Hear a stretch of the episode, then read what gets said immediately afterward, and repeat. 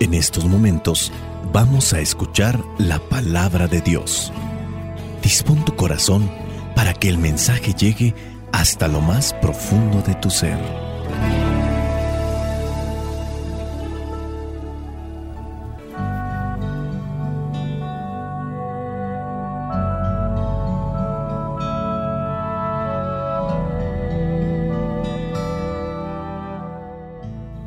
A tratar de reflexionar las lecturas correspondientes a este domingo número uno del tiempo de Adviento. Estamos en el ciclo A.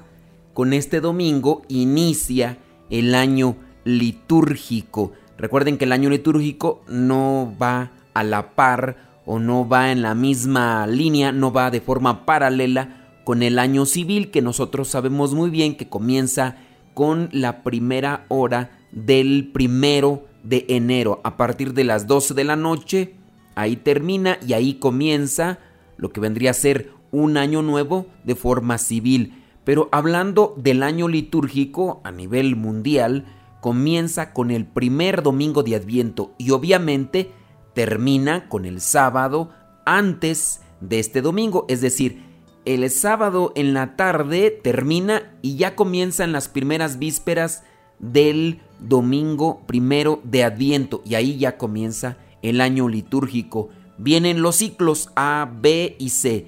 En este ciclo que corresponde al ciclo A, el Evangelio se va a estar enfocando en lo que es Mateo. Mateo viene a ser el predominante en los domingos. Claro es que cuando viene ya una fiesta, una solemnidad, viene a adquirir mayor relevancia, pero casi siempre va a estar tomándose del Evangelio de Mateo. Vámonos a la primera lectura, corresponde a Isaías capítulo 2, versículos del 1 al 5. Dice así, estas son las profecías que Isaías, hijo de Amós, recibió por revelación acerca de Judá y Jerusalén. En los últimos tiempos quedará afirmado el monte donde se halla el templo del Señor. Será el monte más alto, más alto que cualquier otro monte. Todas las naciones vendrán a él.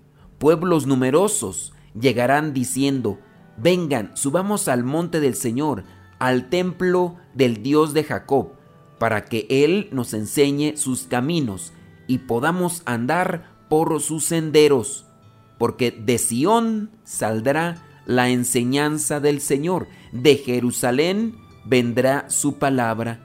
El Señor juzgará entre las naciones y decidirá los pleitos de pueblos numerosos.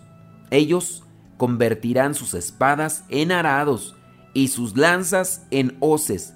Ningún pueblo volverá a tomar las armas contra otro, ni a recibir instrucción para la guerra.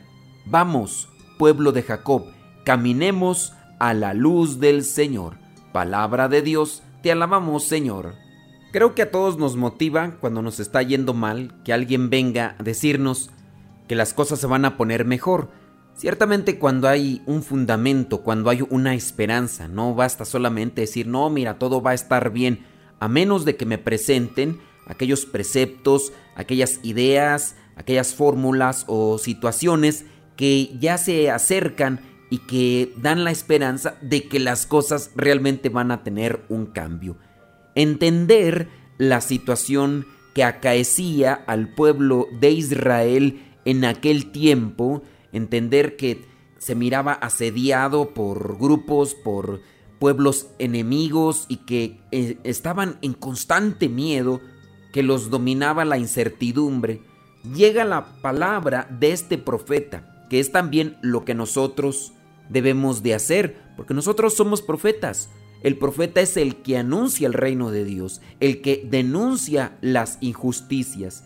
Y aquí, en esta lectura, comienza a hablar un profeta. Estas son las profecías que Isaías, hijo de Amós, recibió por revelación acerca de Judá y Jerusalén nosotros recibimos un mensaje de parte de Dios. Hay que compartirlo, siempre cuando sea para el bien. aunque sea denunciar las injusticias. Es algo que no le agrada a muchos que digamos, oye, estás mal en esto, te equivocaste. Pero si es de parte del Señor, uno debe de recibirlo con el corazón abierto, sobre todo para corregirnos. Oye, no está bien que estés mandando esas imágenes o que estés subiendo esos videos a las redes sociales. ¿Qué quieres que la gente piense de ti? Esas cosas que estás subiendo, imágenes o videos, no son correctos. Oye, el hablar de esas cosas delante de los demás, ¿qué ganas? ¿Qué, ¿Cuál es tu intención? Bueno, pues si tú recibes una corrección de esas por las cosas que no estás haciendo conforme al perfil cristiano que debemos de adoptar todos, pues creo que debemos de corregirnos, debemos de cambiar. Eso con respecto a la denuncia. Hay que decir las cosas que están mal, pero también hay que anunciar esperanza. Y esta lectura se enfoca mucho en eso. El monte donde se halla el templo del Señor será el monte más alto. También otra promesa, por ejemplo, pueblos numerosos llegarán diciendo, vengan, subamos al monte del Señor. Más adelante dice, porque de Sión saldrá la enseñanza del Señor. Más adelante dice, el Señor convertirá sus espadas en arados y sus lanzas en hoces. Allá en mi rancho le llaman jos. Pero sabemos que aquellas cosas que eran utilizadas para la guerra ahora serán transformadas en herramientas de cultivo. Ya no correrá sangre, ahora se cosechará el trigo o aquellas cosas que son necesarias para alimentación. Y cuando estamos envueltos en la violencia, cuando estamos envueltos en la persecución, en el miedo, en la incertidumbre, el que nos digan que va a cambiar de panorama, que va a cambiar de situación, sin duda trae esperanza. Cuando estamos, por ejemplo, nosotros acá en México, y no dudo también en otros países, cuando viene alguien y nos promete, no, mira, ya la situación va a cambiar, eh, vamos a estar mejor. Sí, las promesas que te hace la gente, en el caso los políticos, que son los que traen mucha, pero mucha demagogia, es decir, prometen mucho y hacen poco, pues muchas personas se las creen, pero no solamente basta decir ya voy a quitar la violencia, ya voy a quitar la persecución, voy a quitar mm, la corrupción. No basta con decir eso. Decir yo ya me pongo ante el gobierno o voy a ocupar el cargo del gobierno y se va a quitar. Como dicen en mi rancho, pues son sueños guajiros. No con palabras mágicas se va a ir la maldad. ¿Qué se va a hacer? Miren, yo ya se los he dicho y se los he manifestado y creo que puede ir en relación a esto de la justicia, de un reino de paz, de reconciliación, de fraternidad. Las cosas malas que acontecen en una sociedad no las va a quitar un gobierno en sí, no las va a quitar un político en sí. La vamos a quitar toda esta ola de violencia, persecución, de corrupción, de injusticia. La vamos a quitar todos, pero siempre y cuando nuestro corazón cambie, porque no es un partido político, no es una persona que tiene ideas políticas la, que va a hacer que cambie. Si no se cambia desde el corazón, las cosas en la sociedad no van a cambiar. Llegue el partido político que llegue. Si, si hay corrupción en el corazón, habrá corrupción en la sociedad. Y habrá corrupción en el corazón en la medida en que se rechace a Dios, que se rechace su palabra. Ciertamente hay gente o hay personas que dicen que esto de la religión, que esto de la fe, que esto de Dios no sirve. No, sí sirve. Ahora, que saquen a la luz aquellas personas que han hecho mal, eso no quiere decir que la religión es inservible. La cuestión es que hay alguien que no llevó a la práctica bien la fe, que de repente encontraron aquel sacerdote o aquel sacristán o aquel catequista o aquel padre de familia que estaba metido en un grupo de iglesia que cometió abusos, llámese del tipo que sea, que no hizo las cosas conforme a la palabra de Dios, eso no quiere decir que la palabra de Dios y la religión como tal no sirvan para nada, que eh, sean solamente una fantasía, no. El problema está en el corazón del hombre, cuando no nos dejamos llenar por la palabra de Dios. Y ciertamente nosotros como profetas debemos de ser anunciadores de este mensaje que nos trae el Señor a todos. Y sabes que tú y yo vamos a ser buenos anunciadores del mensaje del reino de Dios en la medida que vivamos lo que ya creemos. Porque si estás escuchando esto, tú crees. Pero en la medida en que tú y yo seamos anunciadores en obras de lo que el Señor quiere en la vida de todos, la situación social va a cambiar. Si no, las cosas van a ir de mal en peor. No creas que porque llegó este político, porque llegó este partido político, o porque traemos eh, una persona que es eh, independiente de partidos políticos, las cosas van a cambiar. No, la corrupción está en el corazón del hombre. Pero muchas personas nos han hecho pensar que los colores de los partidos políticos o los partidos políticos van a ser el cambio. No, mira, seamos realistas. ¿Cuántos de los personajes políticos ya están metidos unos? lo único que hacen es cambiar de color, pero la cochinada la traen ahí en el corazón. Bueno, ya voy a dejar de hablar de partidos políticos porque hay gente a la que le da tirria yo no estoy hablando de partido político en particular, ni de personaje político en particular. Para mí, muchos de los que están en la política están ya corrompidos por el poder, por el dinero. Y hay algunos otros que por ahí andan con un corazón sincero, pero los de arriba no los van a dejar llegar porque obviamente les van a quitar, como dicen, la gallina de los huevos de oro y pues si por eso andan ahí, ¿tú crees que van a dejar que otros lleguen a que se las quiten? Pues obviamente no. ¿Quieres tú ser diferente? Deja entrar a Dios en tu vida. Y bueno, regresando ahora sí mejor a lo que es el pasaje bíblico. Dios aquí habla por medio del profeta y anuncia aquellas cosas que son de esperanza.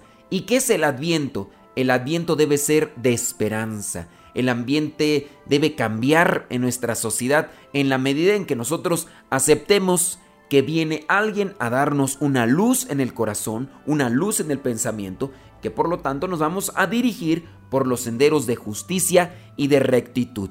Vienen los últimos versículos de este pasaje donde llega a decir, vamos pueblo de Jacob, caminemos a la luz del Señor. Cuando caminamos a la luz del Señor, nosotros vamos a encontrar esperanza, vamos a encontrar paz y vamos a encontrar justicia, porque eso lo conforma el reino de Dios.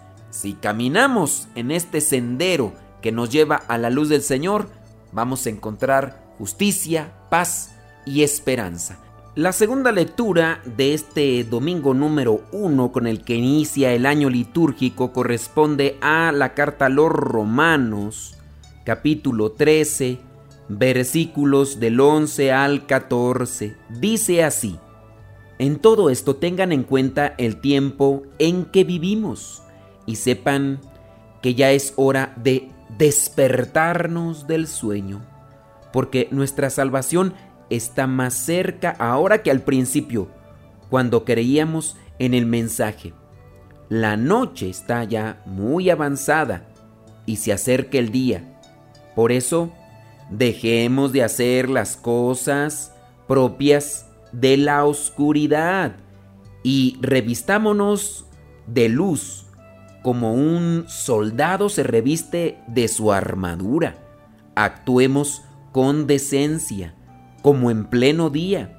No andemos de banquetes y borracheras, ni en inmoralidades y vicios ni en discordias y envidias. Al contrario, revístanse ustedes del Señor Jesucristo y no busquen satisfacer los malos deseos de la naturaleza humana. Palabra de Dios, te alabamos Señor, pues ya aquí encontramos el anuncio de un profeta. Es San Pablo. Es ahora cuando debemos de despertar del sueño el sueño que tenemos no porque estamos cansados o estamos desvelados, sino más bien despertarse de las ilusiones, de los espejismos en los que nos ha atrapado este mundo. Ahí vamos caminando buscando ciertas cosas porque pensamos que esas cosas nos van a dar la felicidad, porque pensamos que esas cosas nos van a dar la verdadera paz. Y no, ¿Cuántas personas incluso no han dejado a su familia, a su esposa? Vamos a hablar de los hombres, ¿verdad? Porque también se ha dado caso de las mujeres. Ahí va el hombre persiguiendo a una mujer porque le da un placer, un placer sexual principalmente, ¿no? Y abandonó a sus hijos, abandonó a su esposa, y ya después, cuando se llega a fastidiar de aquel placer, comienza a abrir los ojos y a darse cuenta que más allá del placer carnal, del placer sexual, hay algo que da mayor felicidad. Y en este caso vienen a ser los hijos, la familia como tal. Pues despertarse del sueño, aquellas personas que están sumergidas en vicios tremendos, que les degradan, se llegan a dar a veces cuenta de su realidad, despiertan del sueño como ciertos testimonios que ya hemos compartido después de que tocaron fondo, despiertan a su realidad. Pero ¿cuántos hay que ya están sumergidos tanto en su fantasía, por ejemplo, de la droga, del alcohol, y no se dan cuenta que están mm, viviendo en una mentira, eh, en la infelicidad como tal. Nosotros de igual manera podemos estar viviendo en esas mentiras, en los sueños, pensando que por tener más cosas materiales voy a ser más feliz, que porque voy a tener este teléfono, que porque voy a tener esta casa, que, porque voy a obtener aquello material, voy a ser feliz. Y es solamente una falacia, una mentira. Pero así caminamos, así vamos avanzando muchas veces. Es hora de despertarnos, darnos cuenta el tiempo en que vivimos. Con la primera lectura remarcábamos aquellas situaciones de violencia, de corrupción, que someten a nuestro país, México. Otros países no se ven libres de esto. Hay algunos donde la violencia pareciera ser todavía más drástica, más agresiva. Es el tiempo en el que estamos viviendo. Nosotros quizá a lo mejor le reclamamos a los que están en, en la política, a los gobiernos, de que pongan más justicia. Pero, ¿cómo vamos a buscar la justicia si nosotros mismos no la cultivamos? en las familias no se cultiva. Pues hay que despertar. Porque si tú piensas que la presencia policíaca o el ejército o como le llamen en la armada o quién sabe cómo, tú piensas que por más cámaras de vigilancia tú vas a estar más seguro, más en paz. Pues no, a veces lo que único que te sirve la cámara de vigilancia es para ver lo que acontece o lo que sucede y pues para saber quién fue el que te robó, pero ¿qué haces? Por ejemplo, Miré el video de un señor que tenía una bicicleta cara, estaba haciendo un experimento social a ver cómo respondía la policía de su país, no era mexicano, era de otro país, así que le puso un localizador así a, la bicicleta, un, GPS, ¿no? Una, una cosa para localizarlo a través. Y se dio cuenta quién se la robó, se dio cuenta en qué casa se encontraba. Obviamente fue con la policía, nunca le pudieron rescatar su bicicleta. ¿Por qué? Porque ya sabían quién la tenía en la bicicleta y sabían que eran grupos, bandos, bandas de estas de delincuentes ya muy bien organizados y que a veces están coludidos con la policía. Pasó en México, un señor llegó a ponerle un localizador a su camioneta, se la robaron, ya por ahí prendió el localizador y se dio cuenta en qué casa estaba, fue con la policía y ya los de la policía le dijeron, sí, pero vaya a ver y pregunte quién vive ahí. Y pues tampoco se pudo rescatar ese automóvil ni la bicicleta. Las cámaras de vigilancia, si bien nos dan a conocer quién fue, solamente como para pues dar a conocerlo, denunciarlo, pero de que se arregle la corrupción, la violencia, el secuestro, muchas veces no no va a suceder si no cambiamos nuestro corazón. Hay que despertarnos en qué tiempo estamos viviendo. Comenzamos un año nuevo, un año litúrgico nuevo. También tenemos que iniciar con esa intención, renovarnos, despertarnos del sueño para poder cambiar. Y tenemos que alejarnos de aquello que nos contamina, de lo que nos intoxica. Oye, estás en estas cosas que te están contaminando tu corazón, pues aléjate de ellas. ¿Cuáles cosas son? Fíjate, versículo 12. La noche está muy avanzada, se acerca el día, por eso dejemos de hacer las cosas propias de la oscuridad. Para despertarnos hay que alejarnos de las cosas propias de la oscuridad. Sí, hay que quitarnos esas cosas de la oscuridad, pero hay que revestirnos de la luz. Dice como un soldado se reviste de la armadura. Todos los días, la palabra de Dios, ahí me estoy revistiendo con la luz. Hoy me voy a esforzar en vivir lo que dice el Evangelio. Hoy voy a hacer oración, voy a llenar mi corazón de esa paz que necesita mi alma. Dice, actuemos con decencia. Con decencia voy a actuar. No importa si no me ven yo voy a actuar con rectitud y justicia. No importa si no tengo a alguien quien me llame la atención, yo voy a actuar con rectitud y justicia. Dice, hay que actuar como en pleno día, no andarnos escondiendo. Yo sé quién soy y sé cómo debo de comportarme. Si usted ya está casado, compórtese como casado. Usted es consagrado, yo soy consagrado. Hay que comportarnos como consagrados. Usted es soltero, compórtese como soltero. No se comporte como casado. Dice en el versículo 13, no andemos en borracheras ni en inmoralidades y vicios. Esto es claro, ya sabes tú, ya sabes tú qué es lo que te contamina, ya sabes con quién te juntas y con quién te contaminas. Ni en discordias ni envidias, envidias de las herencias, envidias del trabajo que aquel lo subieron y que a mí no me han subido, yo ya tengo tanto tiempo aquí. Ese tipo de envidias o de ambiciones, o yo quiero tener esto, pero en mi trabajo no, nunca voy a juntar el dinero, así que me voy a meter eh, con estos grupos del crimen organizado porque ahí sí voy a obtener rápido el dinero. Oiga, no ande ambicionando cosas materiales, porque sí, podrá estar rodeado de cosas materiales, pero también la muerte le va a estar rondando muy cerquita. El dolor y sufrimiento en su familia van a ser todavía más fuertes más grandes porque al acercarse a esas cosas se aleja del Dios que da la vida, que da, que da la paz. Dice en el versículo 14, hay que revestirse del Señor, no hay que satisfacer los malos deseos de la naturaleza humana. La naturaleza humana hablando del egoísmo, del orgullo la soberbia. Y por ahí vamos creciendo. Bueno, pues si nosotros nos damos cuenta y queremos vivir en actitud o en modo de profeta, nosotros tenemos ya que cambiar nuestra manera de pensar para cambiar nuestra manera de vivir. Hay que alejarnos de la oscuridad, acercarnos a la luz para ver en qué estamos envueltos, para ver en qué situaciones estamos equivocadas y qué hay que corregir. La palabra de Dios cuando viene a nuestras vidas nos ilumina y si nosotros la dejamos entrar, bueno, también nos va a dar la fortaleza para alejarnos de aquello que nos va degradando, denigrando y alejando de lo que es la verdadera paz. Vamos al Evangelio, Mateo capítulo 24, versículos del 37 al 44. Dice así, como sucedió en tiempos de Noé, así sucederá también cuando regrese el Hijo del Hombre. En aquellos tiempos del diluvio y hasta el día en que Noé entró en la barca, la gente comía y bebía y se casaba. Pero cuando menos lo esperaban, vino el diluvio y se los llevó a todos. Es decir, no se preocuparon en cambiar. Noé estuvo dando a conocer que se tenía que hacer un cambio desde el corazón.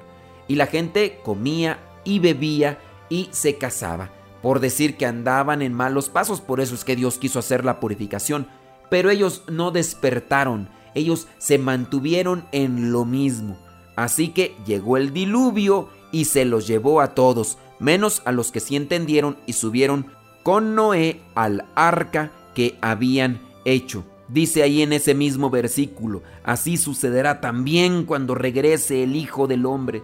En aquel momento, de dos hombres que estén en el campo, uno será llevado y el otro dejado de dos mujeres que estén moliendo, una será llevada y la otra será dejada. Hay veces que nos viene la incertidumbre, hoy va a llegar esto, y nos preocupamos por esto que va a suceder, nos angustiamos por esto que va a suceder, pero no nos ocupamos en cambiar de vida. Ay, ¿cuándo llegará ese momento? ¿Cuándo irá a ser ese día que está aquí señalado en el que se va a llevar a las personas y, pues, irá a ser ya mañana.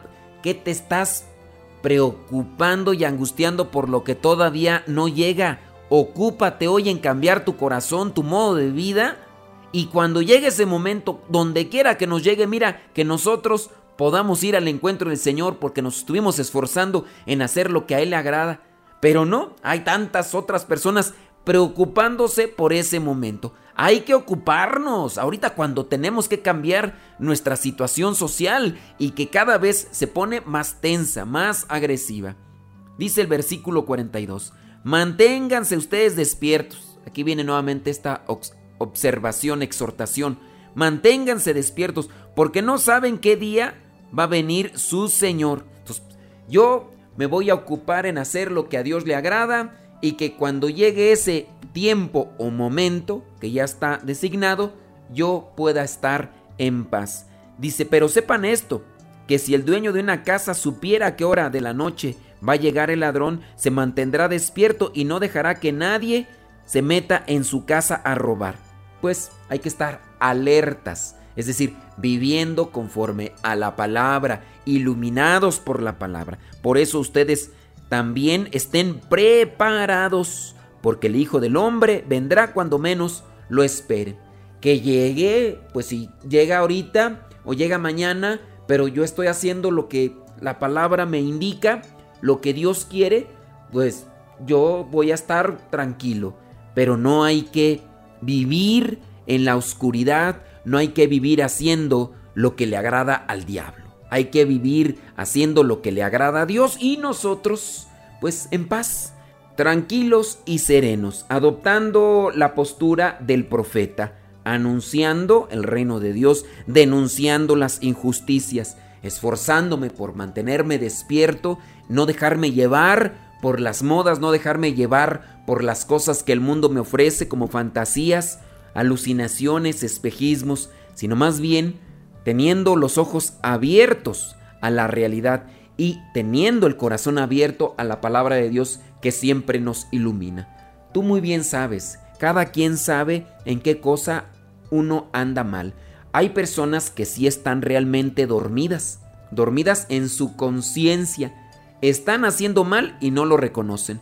Saben que están mal y no lo reconocen. Están totalmente anestesiadas por el pecado uno también debe trabajar en eso para ayudar a que se despierten y en la medida en que la persona se despierte, también podrá encontrar aquello que es grato a sus ojos y poderse encaminar a la salvación. ¿Qué hay que hacer para que una persona se despierte?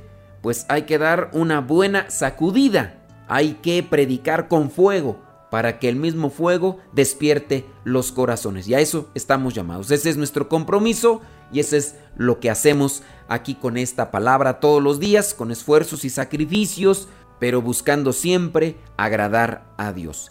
La bendición de Dios Todopoderoso, Padre, Hijo y Espíritu Santo, descienda sobre cada uno de ustedes. Vayamos a vivir la palabra, sobre todo a encarnarla con nuestros actos. Se despide su servidor y amigo el Padre Modesto Lule de los misioneros servidores de la palabra. Lámpara es tu palabra para mis pasos, luz en mi sendero. Lámpara es tu palabra para mis pasos, luz en mi sendero. Luz, tu palabra es la luz.